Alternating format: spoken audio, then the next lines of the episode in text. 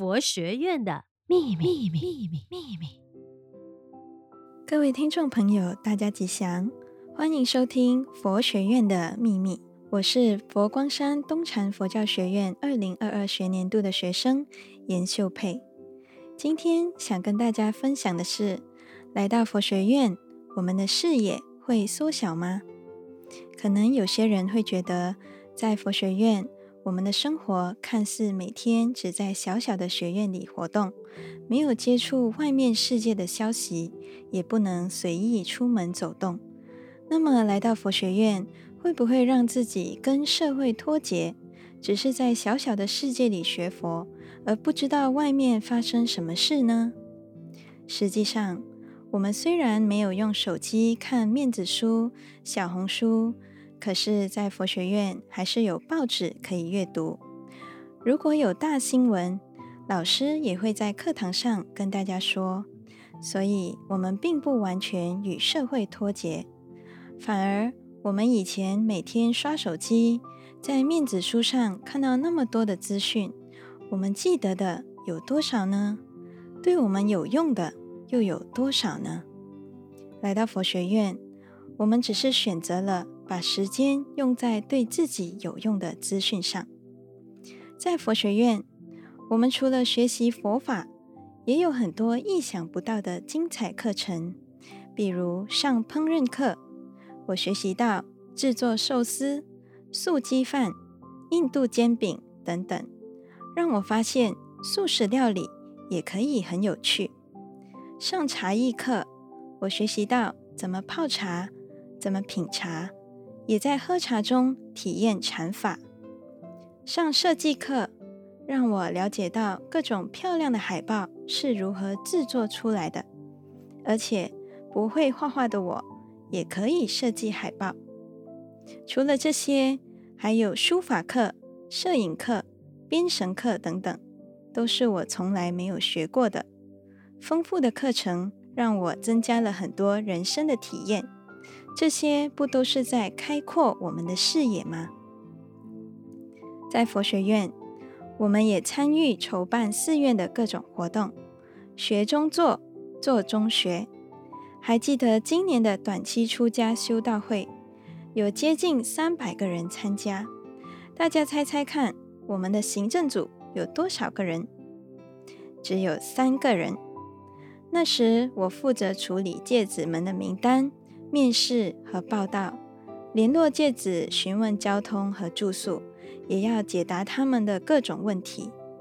在这里，让我见识到，看似需要很多人去做的事，其实人少也可以做到。只要发心承担，找对方法，一个人其实也可以完成很多事情。在佛学院，可以学习到怎么用有限的人力。去办大型的活动，这是在外面很难学到的。除此之外，我们也有机会和海外回来的师长们交流，让我们透过师长们的眼睛去看世界。其中，我们的院长觉诚法师就曾经分享他在巴西弘法十几年的经历。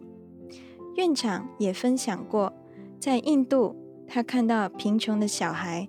吃一片饼就可以笑得很开心的知足常乐，而在巴基斯坦，他看到一大群的佛教徒，就算没有佛教道场，也坚守自己祖先传承下来的佛教信仰。我们就是这样透过师长分享的故事，认识到很真实的异国文化。虽然我们平时不随意出门，可是，我们有机会出国参学。去年底，我们去了印尼，这是我第一次去到印尼。我们还和当地的青年一起办了教师营和青年佛学营。看到在这个回教国家，有那么多人不远千里从各地来这里学习，让人感动。我们也参访了印尼佛教圣地婆罗浮屠和印尼的佛教村。这趟旅程让我看到佛教在印尼的足迹，体验印尼人民的生活，也有机会和印尼的青年交流。如果不是以佛学院的身份去到那里，其实也不会有那么多的体验。可见，在佛学院里那么多丰富有趣的课程和经历，都让我们拓展自己的视野，体验到在外面体验不到的事，学习到外面学不到的知识。因此，千万别害怕来到佛学院会让自己的世界变小。事实上，反而是让自己所看到的世界更大更广。这是我今天的分享，感谢您的收听。佛学院的秘密，秘密，秘密。马来西亚佛光山东禅佛教学院全年招生中。东禅佛教学院为佛教培养师资人才、领袖人才以及专业人才，欢迎十八到三十六岁的社会大专未婚青年一起为佛教奉献力量，为社会注入一股清流，找到生命的价值。如果您想要了解更多关于东禅佛教学院的详情，或欲想报名参加佛学院的课程，请搜索我们的 FB 面子书专业东禅佛教学院，并私信我们。